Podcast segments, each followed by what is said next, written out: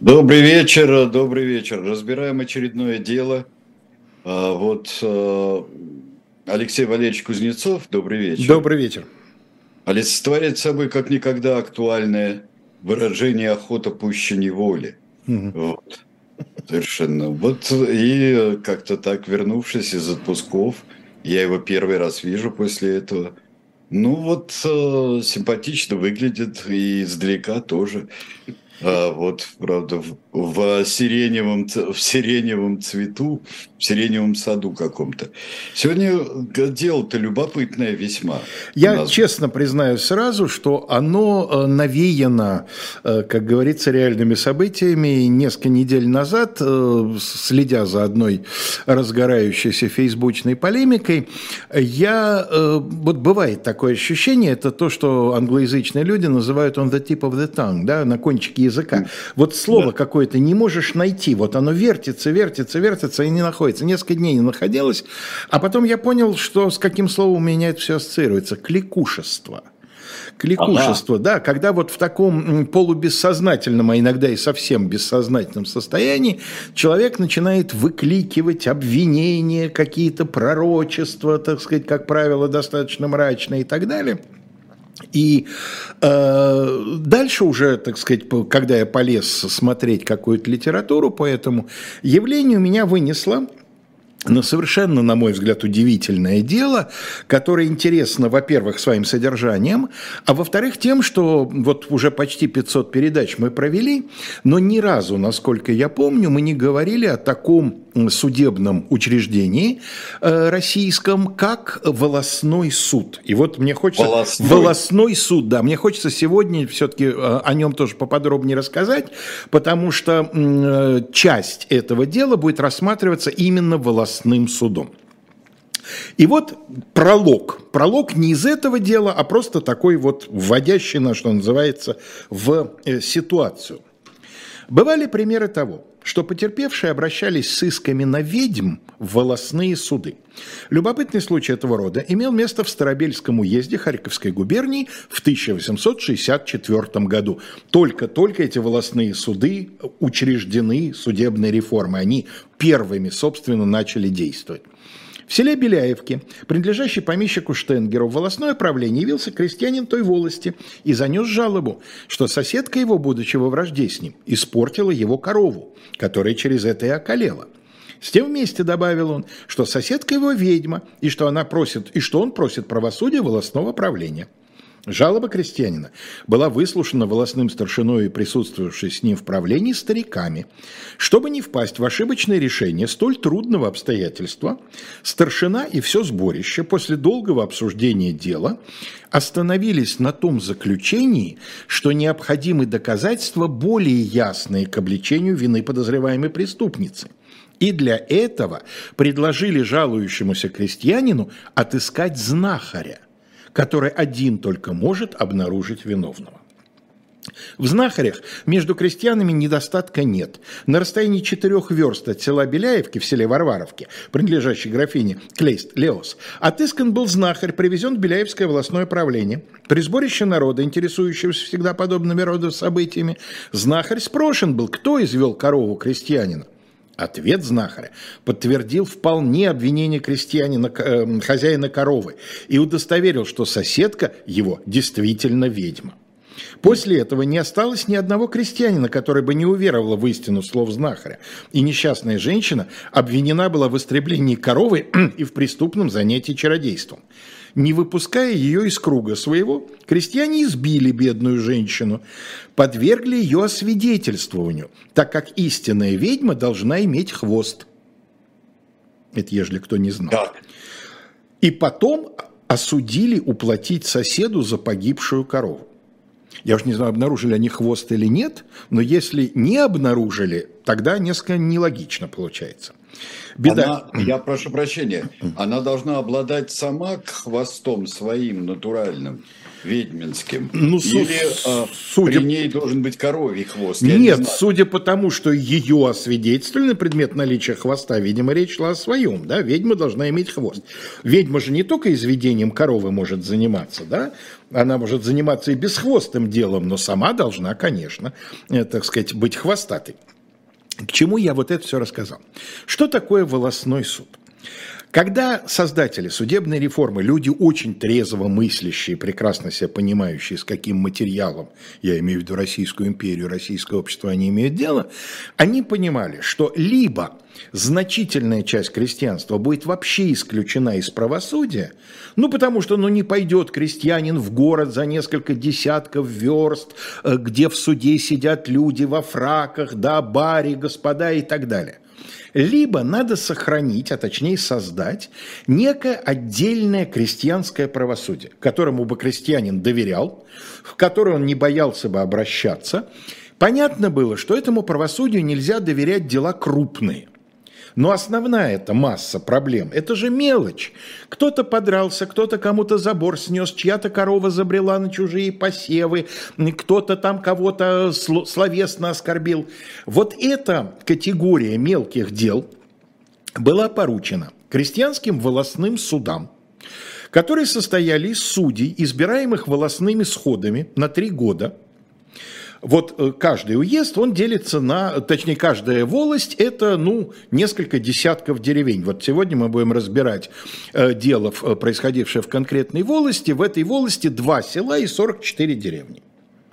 Значит, во всех крупных селах и деревнях собирается сход, который, таких сходов, соответственно, на волость там 8-10 получается. Он выбирает одного судью, и из этого списка земский участковый начальник, поговорим, что это за фигура, выбирает трех постоянных судей, председателя, четвертый, а остальные являются как бы резервными. Если кто-то заболевает или там по какой-то причине что-то случается, тут же есть уже готовый э, подменный судья. И вот они рассматривают дела, опираясь не на закон. Они этого закона, скорее всего, просто не знают. Потому что даже требование грамотности для этих судей было рекомендательным. Хорошо бы, чтобы они были грамотными, но не обязательно. А на что опираются? На свой здравый смысл, на местные обычаи, на, так сказать, на волю общества. Авторы реформы исходили из того, что в данном случае справедливость будет соблюдена, если община будет с этим согласна.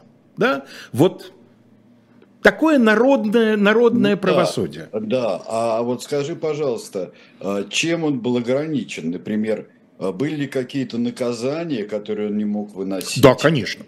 Тут все очень четко. Значит, по гражданским делам он был ограничен суммой иска не более 50 рублей.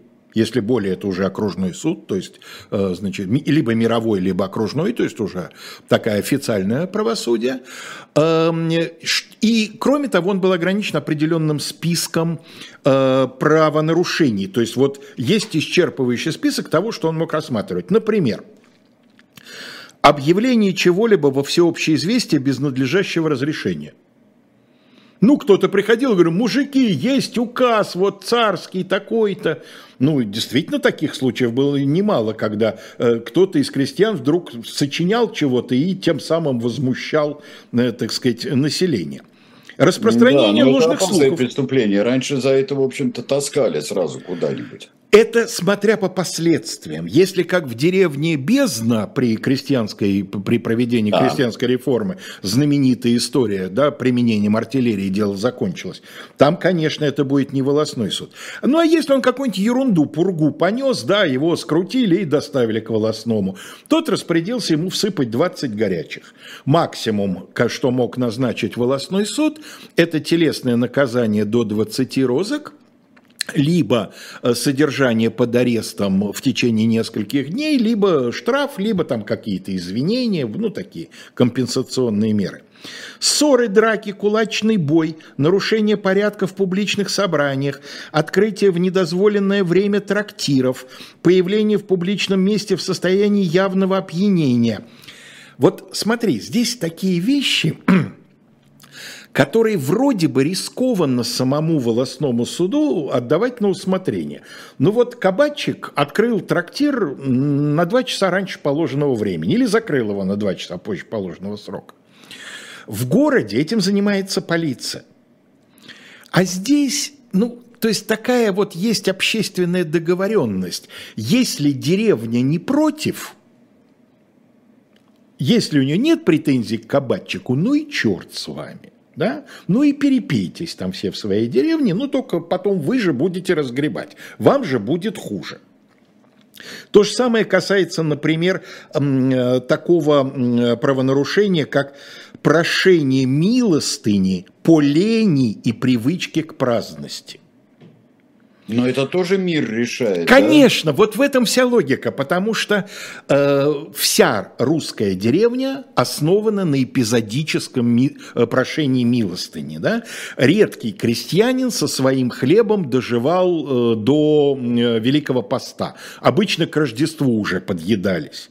А дальше нужно идти либо к барину кланяться, к бывшему, так сказать, владельцу, и просить у него под, под отработку или под новый урожай, значит, в долг зерна, либо в совсем крайних случаях, а это обычное дело, шли в кусочки – шли по соседним деревням просить вот эту вот продуктовую милостыню. И вот законодатель исходил из того, что обществу виднее – Просит человек милостыню, потому что у него действительно край, дети голодные, и другого способа нет прокормиться. Или потому что он бездельник, тунеядец, работать не ну, хочет. Ну, предполагается, что они сами, как э, знающие ситуацию и, в общем-то, как-то знающие то как, как работают, сколько кому хватает и так далее. Вот государство как бы э, само отказывается от своего участия в, вот в этой самой мелочной повседневной жизни, говоря, разбирайтесь сами. Мы вот вам дали для этого определенные, так сказать, права и полномочия, дальше разбирайтесь сами. А вот как будут разбираться? Вот мы видим как раз на примере э, вот этой самой, э, этого пролога, который я привел насчет э, ведьмы, которая колдовала корову. Любой коронный суд, в котором заседают судьи с высшим юридическим образованием, есть адвокат, есть прокурор тоже с высшим юридическим образованием, ему бы в голову не пришло, проверять вообще сама постановка вопроса про ведьму, это, конечно, не для нормального суда, но даже если бы там с другой какой-то формулировкой, ну неужели они бы пригласили деревенского знахаря? А, а крестьянский да. суд пригласил, потому что ну, для них это нормально. Есть.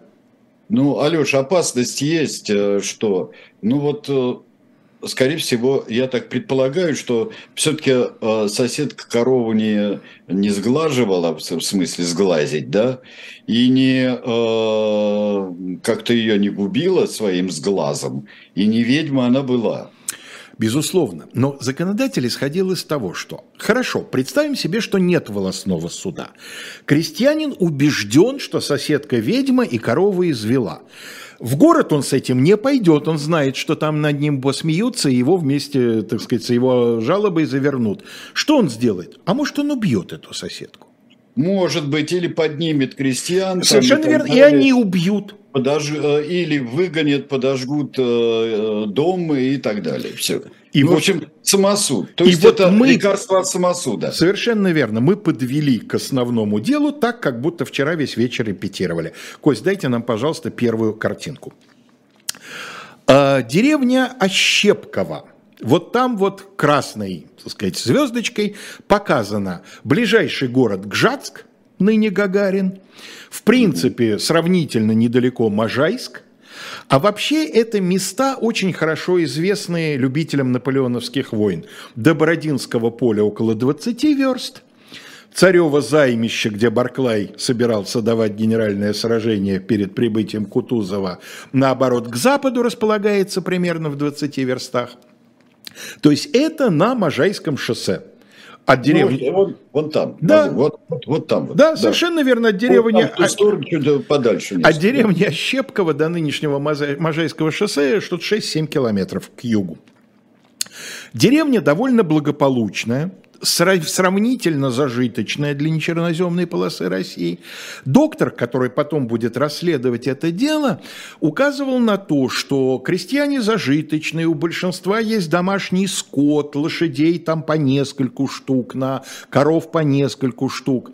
Земли достаточно, по 4 десятины на мужскую душу, получили они при крестьянской реформе. И даже не вся земля обрабатывается. Почему? Близость к железной дороге э, привела к тому, что большинство мужиков находится в отходе. То есть они работают в той же Москве. Специализация в основном у местных жителей, они дворники.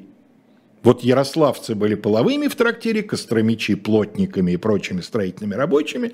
Ну а вот жители Гжатского уезда в основном дворниками работают в Москве. И поэтому хозяйство в основном на женщинах и подростках они не вытягивают, они не могут большое количество земли обработать, много сена скосить и так далее. Поэтому кое-какая часть земли просто находится, что называется, в, первобытном состоянии. Деревня довольно большая, около 400 э, человек жителей. И вот в этой деревне в 95 году случается неприятность. Я бы даже сказал, фигня случается в деревне Ощепковой. Убили крестьянина по имени Захар. Убили следующим образом. Крестьянин этот был не местный, ну точнее как местный, но не из этой деревни. Он э, дурачок, бродил по деревням, просил, кто что подаст. И вот прибрел он в эту самую деревню Ощепково. Средь бел дня, деревня в одну улицу. Он шел по улице, смотрел, где окно открыто, увидел открытое окно в избе, подошел, там молодая женщина суетится по хозяйству, Василиса Алексеевна. Он у нее попросил спичек. Она ему дала спичек. И он прямо на крыльце ее избы приселся и стал, э, при, присел и стал закуривать. Она ужасно всполошилась. Дело в том, что в Ощепковой недавно был пожар. И вообще в уезде за последний год три деревни сгорело практически подчистую. Поэтому она с криком, как показало последующее событие, крик у нее получался легко и естественно, она начала шуметь, что брысь отсюда, ты мне сейчас избу спалишь и так далее – Прибежали мужики и от греха подальше его за околицу вывели. И этим бы дело и закончилось. Но в темное время суток пастух, который пас, э, значит, э, коней деревенских, увидел фигуру, которая подкрадывается к лошадям. Он разглядел в лунном свете, что это мужчина, у которого в руках недоуздок, то есть такой ремешок, которым, в принципе, лошадь привязывают обычно к коновязи. Он заорал, прибежали мужики, схватили, скрутили, значит, эту фигуру, и оказался это Захар, который к лошадям подкрадывался с недоустком в руке. Ну зачем, да? Ну понятно, конократ. Мужики его привели в деревню и начали шумно обсуждать, что с ним сделать. Предлагалось два варианта. Либо сдать его властям, то есть придать делу законный ход, либо избить на месте. Надо сказать, что, и мы как-то об этом упоминали, по-моему, даже не раз, в российских деревнях существовал правовой обычай. Вот именно конокрада били до смерти своим, так сказать, ходом, да, в полицию сдавали крайне редко. Это очень интересное, опять-таки, представление народа о справедливости. Вот для нас, городских жителей, кража коровы или кража лошади – это преступление одного порядка или нет – ну, нам не очень понятно. Корова кормит, лошадь тоже кормит. Нам не очень понятно, и мы, скорее всего, как к этому подойдем? Мы начнем спрашивать, а стоит сколько, что стоит? Да, вот если выяснится, ну, что да, корова и лошадь примерно в одну цену, значит, это вещи примерно одного порядка. С точки зрения крестьянской логики, это вещи просто абсолютно разные. Кража коровы – это очень неприятно, но это кража. Помнишь, как Глеб Жиглов вспоминал, как его отец как-то свел из дома корову, да, обув ее в опорке. Обычное дело, мужики собственных коров пропивали там тайком от жены, потому что остаться без коровы – это не значит в деревне остаться без молока. Молоком соседи поделятся. Литр другой дадут от своей коровы. А если лошадь пропала, если лошади нет, никто... Не пахать, не возить.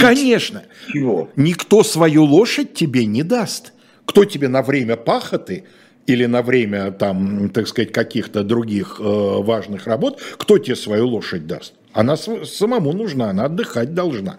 Поэтому, если семья остается без лошади, это резко понижает ее материальное благополучие. Поэтому конокрада, как правило, били, и били так, что, в общем, никого не удивляло, что он умер.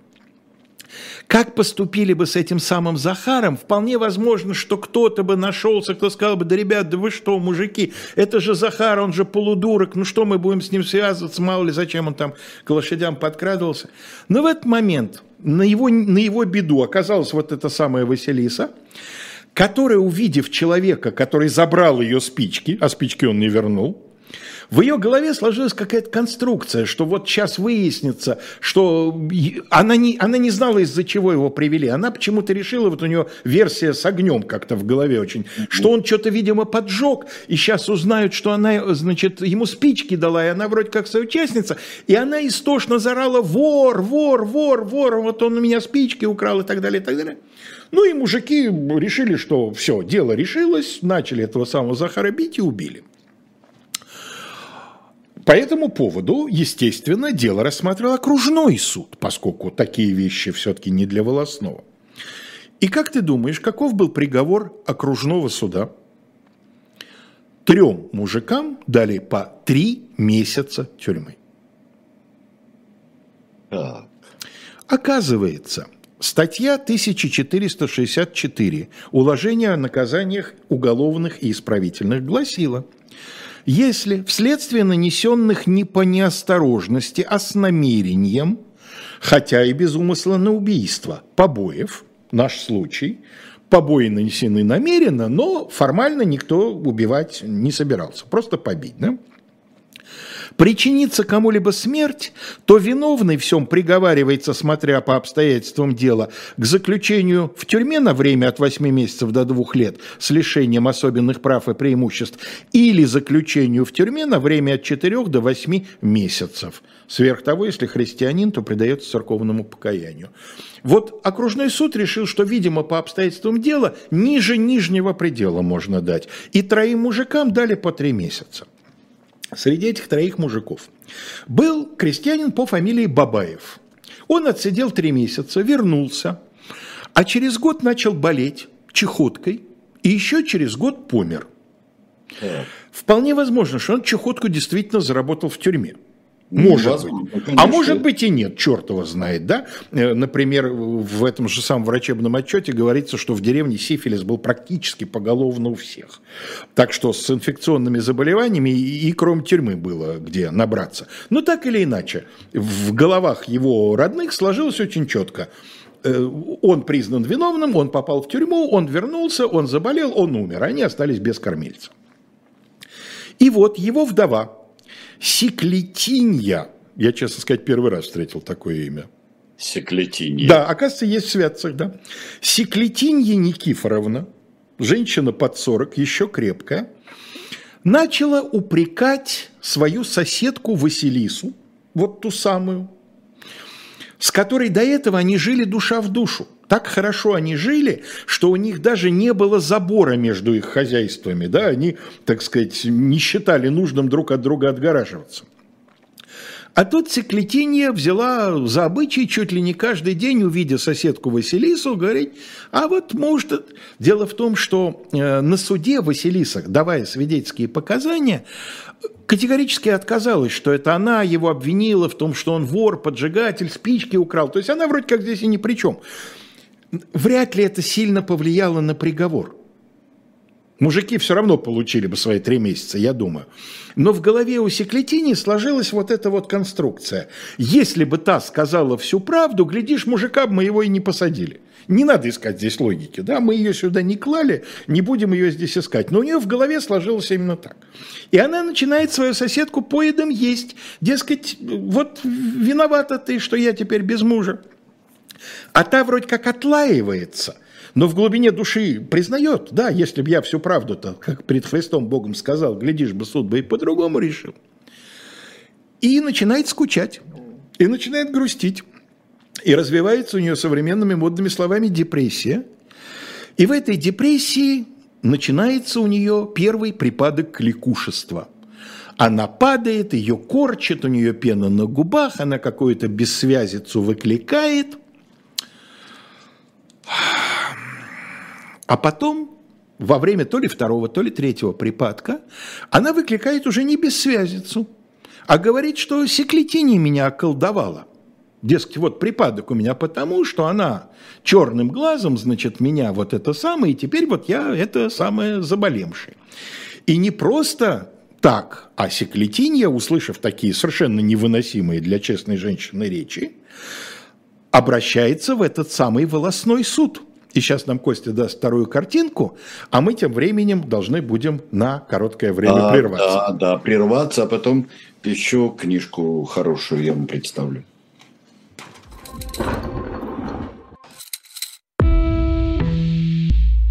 Вы лучше других знаете, что такое хорошая книга. Мы лучше других знаем, где ее можно купить.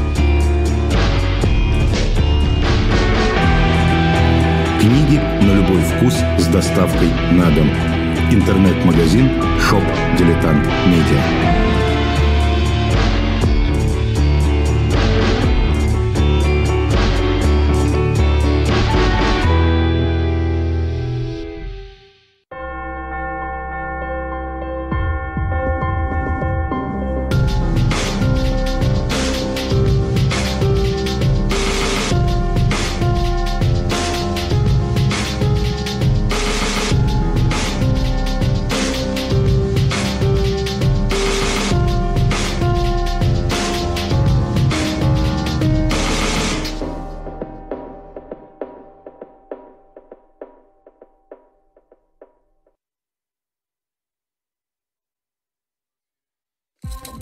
Ну вот, а книгу, которую я хочу еще раз вам порекомендовать, э, э, это Мартин Нусбаум «Политические эмоции. Почему любовь нужна для справедливости».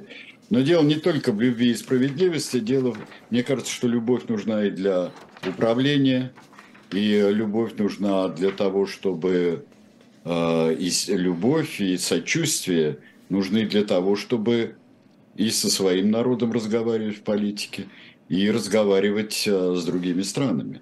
Мне кажется, что эмоции – это не то, что человек сходит с ума и под э, руководством чувств, как э, у нас Василиса, да, начинает всех и все всячески обвинять. Да. Вот.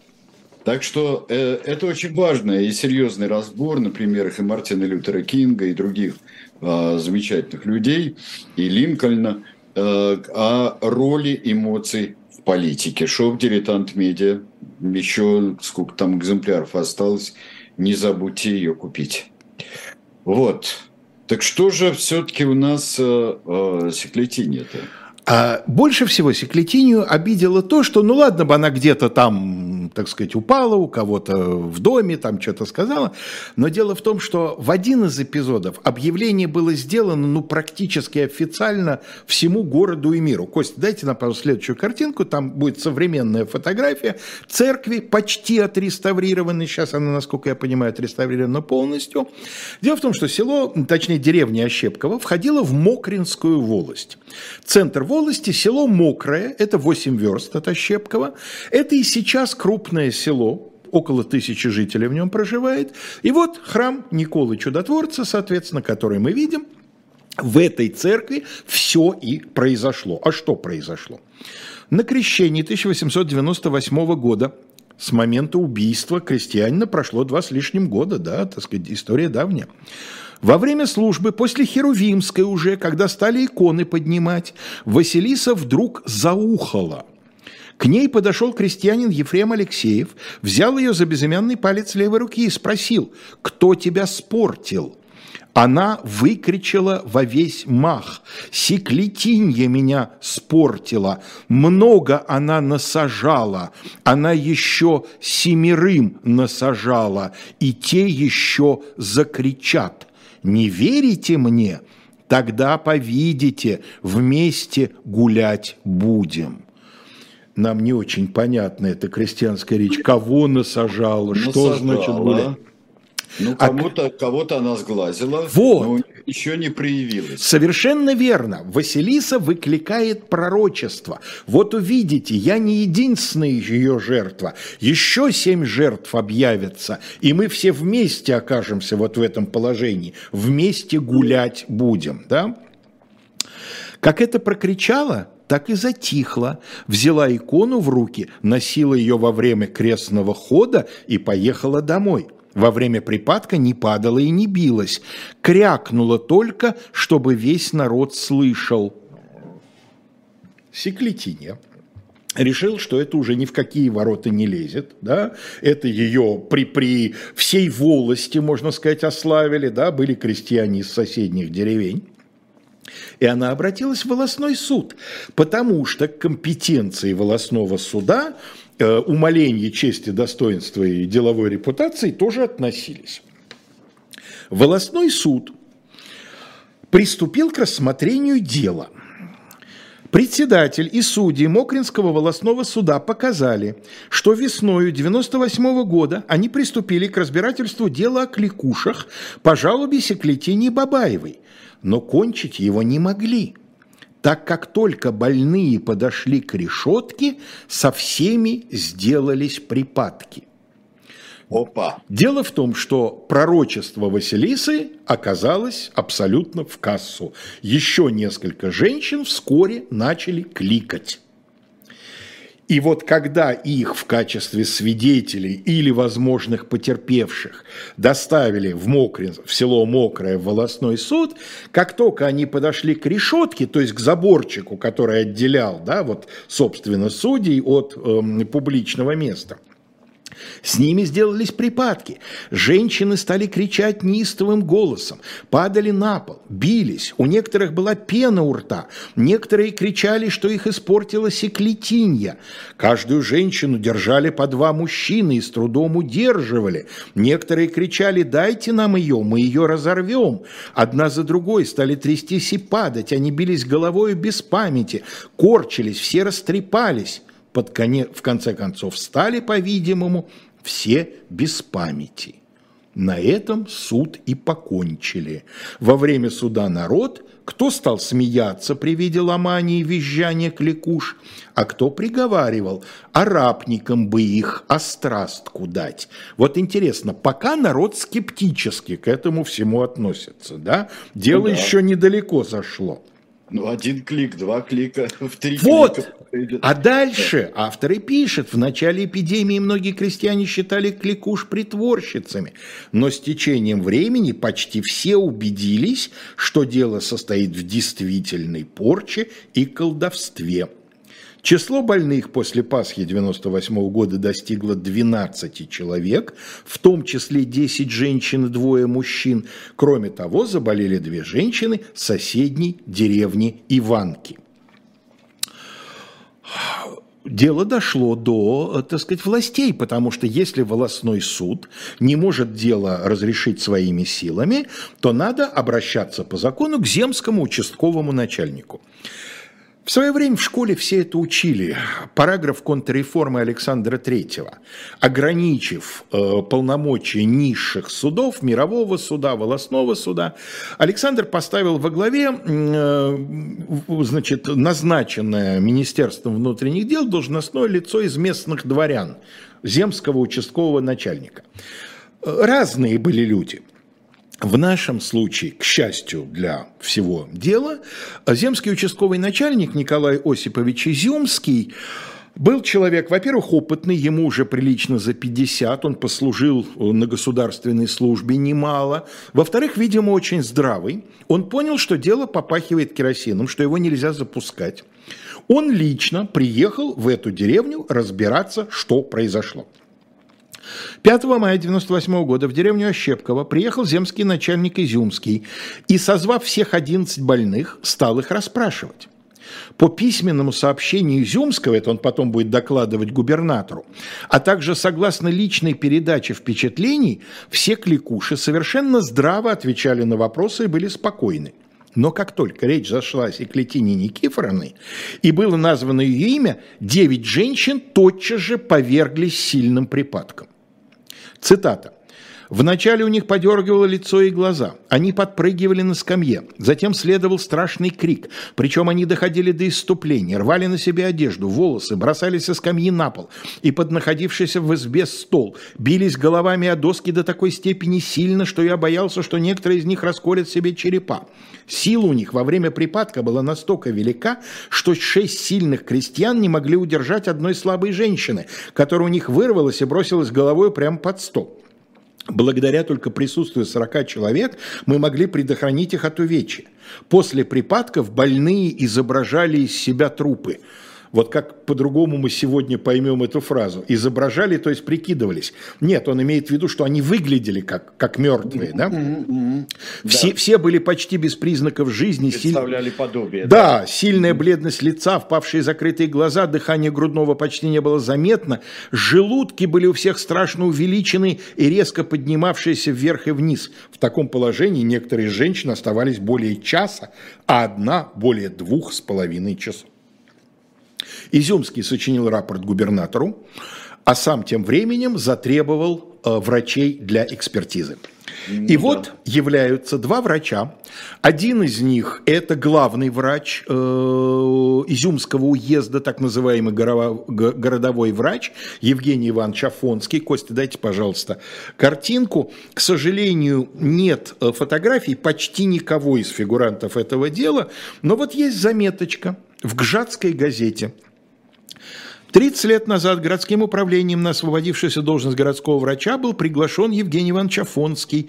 С первых же дней своей врачебной практики стал завоевывать симпатии городского населения. В зимнюю стужу днем и ночью он шел по первому зову. Ну и дальше добрые слова этому, видимо, замечательному самоотверженному земскому врачу. И под стать ему волосной врач, участковый врач Николай Иванович Преображенский, тоже опытный врач, тоже неравнодушный, они примчались в Ощепково, все очень внимательно осмотрели и дали свое заключение. Доктора Афонский и Преображенский признали болезнь за заразительную форму истерии. Ну, зараз... ага. заразительную... Вот чате у нас, э, чате у нас пишут, э, в общем-то, об этом. Конечно. Но только слово «заразительное» не надо понимать как заразную, не инфекционную, а передающуюся от человека к человеку путем внушения. Да? и рекомендовали удалить на время из деревни Секлетинию, чтобы успокоить взволнованное население и прекратить дальнейшее распространение эпидемии. По заключению Гжатского городового врача доктора Афонского, цитата, «Означенные женщины страдают истероэпилепсией на религиозной почве.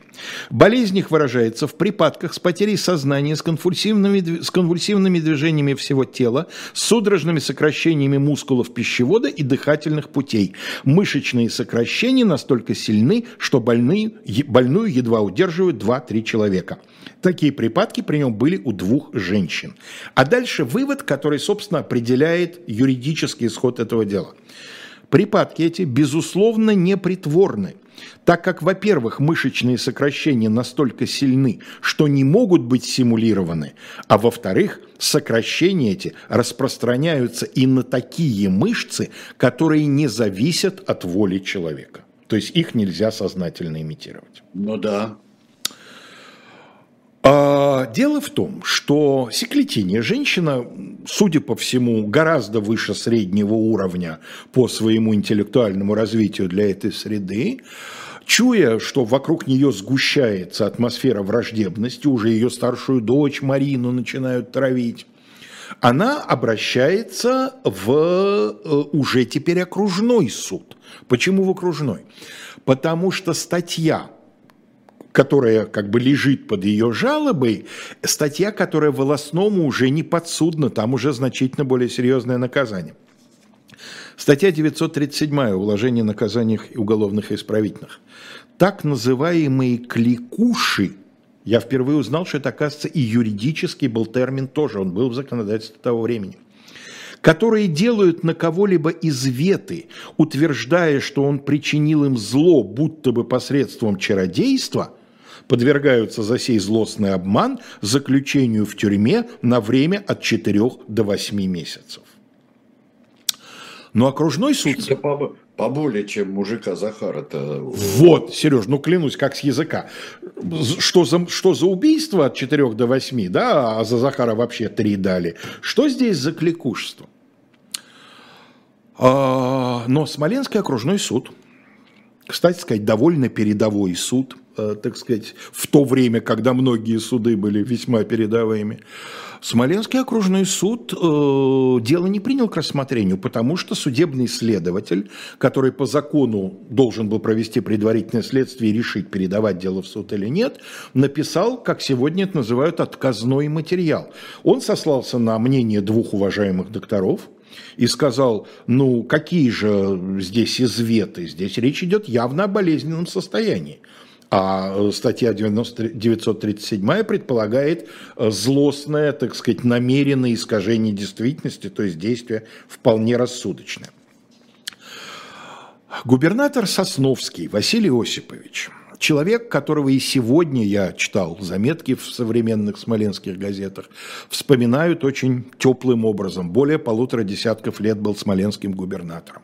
Построил мост через Днепр, э, наладил трамвай, учредил чуть ли не первую в Европейской России городскую телефонную станцию, провел освещение, разбил городской сад, который до сих пор называют Сосновским в его память. Врач по образованию, редчайший случай. Он закончил в свое время Киевский университет, медицинский факультет, но поскольку молодым врачом выпустился, как раз началась крестьянская реформа, он быстро пошел сначала по общественной линии, как мировой посредник, да, неравнодушный человек. Ну а дальше Министерство внутренних дел его подобрало и стало уже по своим, так сказать, линиям двигать, и он пришел на государственную службу. Но образование-то медицинское у него было. И, да кстати, потрясающе. Вот стоит пойти реформам, сразу Сразу находятся люди. люди. Да. Вот это все, все вот это вот Александровское неким взять, Александра Первого, это все отговорки. Всегда есть кем взять. Ты создай условия, чтобы они, так сказать, вылупились. И, кстати говоря, Сосновский, как губернатор, э, очень много сделал для наведения порядка на фабриках Смоленской губернии, борясь с злоупотреблениями, следя за тем, чтобы, э, значит, рабочие содержались там в приличных условиях и так далее, и так далее. Санитарное состояние этих общежитий проверял, все прочее. Сосновский распорядился провести детальное расследование, для которого был вызван э, еще пока молодой достаточно, ему 30 с небольшим, но уже, в общем, себя хорошо зарекомендовавший психиатр доктор Краинский. Кость, дайте нам, пожалуйста, следующую картинку. Вот его, ну, более уже поздняя фотография, молодой я не нашел, здесь уже зрелый человек – Вообще он проживет очень долгую жизнь, ему будет за 80, жизнь совершенно удивительную. Он э, будет врачом на Первой мировой войне, оттуда перекочует в Белую армию. Э, больного тифом его эвакуируют сначала в Турцию, потом в Белград. Он много лет в Белграде будет в среде русской эмиграции видным общественным деятелем. А в 45-м он напишет из лагеря для интернированных лиц письмо на имя товарища Сталина, прошу разрешить мне вернуться на родину, и ему разрешат вернуться на родину и дадут спокойно умереть своей смертью. В 1951 году он работал, его признали доктором наук незадолго до смерти, работал он в Харькове, в знаменитой психиатрической э, центре. Так вот, Кость, последнюю картинку дайте нам, пожалуйста. Вот книга его, откуда я в основном и черпал э, сведения об этом деле. Она есть в открытом доступе, читайте ее. Порча, кликуши и бесноватые как явление русской народной жизни. С предисловием академика Бехтерева. Так вот, э, у которого, кстати говоря, есть специальная работа вот об этой передаче вот этих психических да, расстройств, да, да, да, да. о коллективном таком вот помешательстве. Э, и Краинский предпринимает детальнейшее обследование всех больных. Он напрямую об этом не пишет, но его выводы в общем, не соглашаются с выводами двух уважаемых земских врачей. Он исходит из того, что вот эта компания примерно из 12 дам э, делится на две неравные части. Что касается основной заводилы Василисы и еще пары ее таких наиболее громких голос, подголосков, э, Краинский приходит к выводу, что они симулянты, что они имитируют. Особенно это характерно видно э, на примере, так сказать, зачинщицы. Краинский объясняет это так. Она дама такая полугородского образа жизни, ее муж в отходниках, она сама периодически бывала у него в Москве, она в деревне, да? да, она в деревне, она в деревне носит платье такого не деревенского покроя, она ленива, она не любит тяжелого физического труда, она все время, он о ней, описывая ее распять, употребляет слово томно, вот она томно сидит, она такая Дело в том, что когда у нее начинается вот это вот кликанье, вокруг нее сразу возникает атмосфера заботы, ее жалеют, ее начинают возить по монастырям. А дело в том, что край такой, что вокруг множество монастырей. Там недалеко до Спаса Бородинского монастыря, там рядом другие, там эм, Колодский монастырь, в котором Наполеон ночевал, такой, так сказать, очень известный религиозный центр. И вот ее возят сначала по ближним монастырям, потом повезли в Москву, потом повезли там еще куда-то. Зачем? Ее возят по тем монастырям, где отчитывают кликуш – вот еще одно слово, которое мы сегодня неправильно поймем. Отчитывают не в смысле ругают, а в смысле над ними читают специальные молитвы. А эффект получается ровно противоположный. Ее возят по тем местам, где кликуши буквально кустятся, где их много. И она там перенимает опыт. Она на все на это наглядевшись, становится практически экспертом в этом вопросе. А что касается большинства других, так сказать, второстепенных, то Краинский подробно описывает, как он с ними работал. Он, он проживет несколько недель в Ощепкове. Они легко подвержены гипнозу. Вот он описывает, а он, ну, как и положено молодому психиатру в это время, он, конечно, горячий поклонник методики Шарко. Это гипноз. И вот он их гипнотизирует и с удовлетворением пишет. Я сказал ей, что она заснет раньше, чем я досчитаю до 10. Я досчитал до 8, она уже спала там ровным глубоким сном, пульс такой-то. Все очень подробно описывает. Он описывает условия, упитанность, э, там замужняя, незамужняя, сколько детей, в каких условиях, какого характера. Ну и в конечном итоге вот у него складывается такая картина – когда Василиса поняла, что Секлетиния просто так с нее не слезет, и а, ее в конечном итоге, в общем, в глазах всей деревни выставит виновницей э, тюремного заключения, а потом косвенной гибели ее мужа, она решила взять ответные меры. А дело в том, что, э, оказывается, Вообще в России, и в частности в этой местности, кликушество было невероятно распространено. В редкой деревне время от времени кто-нибудь из женщин, это почти исключительно женщины, и вообще вот психиатры этого времени рассматривают это в первую очередь как некую половую дисфункцию или э, проявление крайней болезненной религиозности, что, впрочем, может вполне и совмещаться. Сочетаться, да. Сочетаться, да.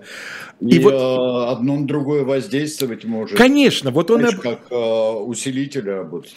Он об этом и пишет. Смотрите, какие условия сложились. С одной стороны, край, кругом сплошные монастыри, все время паломники мимо бродят, да. То есть религиозность такая действительно очень, э, так сказать, распространенная, что называется, гораздо гуще, чем в среднем по стране. С другой стороны, большинство взрослых мужиков в отходе и в отходе не временном, а таком постоянном, на пару недель приедут, там помогут вспахать что-нибудь по весне, и обратно в свою Москву уберутся. Женщины, женщинам либо гулять, в деревне не очень погуляешь, да, так сказать, у каждого плетня по 8 пар глаз, либо, что называется, быть соломенными вдовами. И вот плюс еще вот пример других, очень заразительный. Но и в результате все дает вот, такую вот э, такой вот густой компот. Губернатор распоряжается Секлетинию со старшей дочерью Мариной отправить э, в Москву, берет с ее односельчан обязательство, что они будут помогать оставшимся, оставшейся в деревне семье, А всей семье из деревни уйти нельзя, моментально без земельного надела останешься. Собственник земли-то община, а не отдельные хозяйства, да, поэтому только один год не, не попаши земельку, да, тут же ее община отберет, дескать, ты ей не пользуешься. Поэтому она старшего сына 16 лет оставляет за себя, сама взрослой дочерью убирается в Москву, губернатор берет с односельчан обязательство, что они будут помогать пахать, убирать, сено косить. Односельчане пообещали, ничего не сделали. В результате за два года семья практически разорится, потому что скот придется продать. Мальчишке от 16-летний справляться, естественно, не будет, а у него еще два младших брата на нем останутся тоже в городе. Секлетинь как раз дочерью неплохо устроится. Видимо, губернатор какое-то сопроводительное письмо написал. Ее взяли сиделкой в медицинскую часть при Якиманской полицейской части. При каждой полицейской части было заведение, помесь вытрезвителя с камерой для буйных и с, э, так сказать, э, больничкой для поступивших увечных. Вот она там была сиделкой, дочь ее тоже на какую-то там работенку при этой вот больничке полицейской, и они там два года, в общем, неплохо жили. Но потом в деревню опять запросились, дескать, ну а как же, хозяйство совсем погибает, что же нам теперь? И сыновей как-то надо тоже пристраивать. Но когда попытались вернуться, очень все плохо получилось, деревня их категорически не принимала. А самое главное, доктор Караинский говорит, вот я уехал, вроде я оставил всех в относительно спокойном состоянии. Только она появилась, при виде нее опять началось выкликание, опять начались припадки. Ну, в общем, в конечном итоге э, Секлетине с семьей пришлось уехать, дальнейшая судьба ее неизвестна. В деревне она не осталась, а эпидемия потихонечку сошла на нет – но, как пишет Краинский, который продолжал краем глаза наблюдать за, этим, за этой деревней, он говорит, время от времени у отдельных женщин какие-то припадки все равно продолжали, так сказать, случаться, но уже не было это все столь массовым, не было направленности на определенного человека и так далее, и так далее. Вот такая вот эм, да. своеобразная травля. Но здесь речь не идет об имитации. Здесь, наверное, идет о ну, самовнушении. По крайней мере, у большинства. Ну вот, да, идет о самовнушении, и вот начинает дальше все работать просто. Начинает весь организм вот так вот работать, когда... И э, просто как увидеть циклетинию, это как э, спусковой крючок.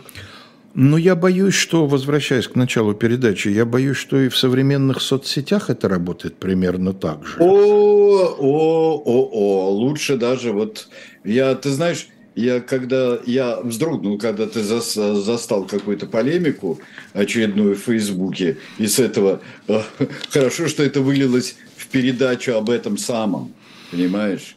А вот они, ох, а, влезть в такую вещь, это ну вот я поэтому и предпочел э, закрыть свой личный гештальт вот таким образом. Да, хорошо, у меня, есть, у меня есть такая возможность, у нас есть такая возможность сделать об этом передачу. А как быть бедным людям, у которых нет такой возможности? Книжку почитать. Ну да, есть, конечно, такое Кино посмотреть. терапевтическое средство. Да. да. Выпить, я бы даже сказал. Ну, и то лучше. А, не может быть рекомендовано лицам моложе 18 лет, а так, конечно. А так, конечно. Совершенно верно. А Я так, не обращаюсь, конечно. вообще не обращаюсь к лицам моложе 18 лет.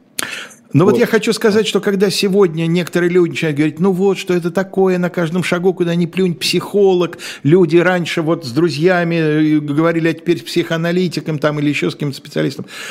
Наверное, это правильно огромное есть число ситуаций, когда человеку нужна не таблетка, а разговор с умным, понимающим, разбирающимся человеком. Вот этот доктор Краинский, он не придумывает. Когда он был там и вел себя адекватно ситуации, этим женщинам действительно становилось лучше. Ну, правильно, да. А, потому что ну, настоящий психиатр, понимаешь, психологических школ действительно безумно много. А настоящий э, врач, профессиональный психиатр, он прежде всего, прежде чем сунуть тебе таблетку, он прежде всего выяснит очень много у тебя. И вообще, э, и старается обойтись и без таблеток. Ну да, ну вот Краинский, собственно, это и сделает. А ну, кстати говоря, потом он станет довольно крупным специалистом в области именно медикаментозного психиатрического лечения. Почему и будет заведовать в Харькове именно биохимической лабораторией вот этого самого института ну, да. психиатрии.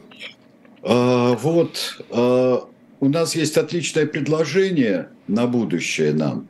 Когда мы захотим вернуться к средним векам и что-нибудь сделать, а, мне показалось, я сам всегда а, с большим трудом разбирался в этих тяжбах а, между нашими любимцами из Дриона, mm-hmm. Робером Д'Артуа и его теткой Маго.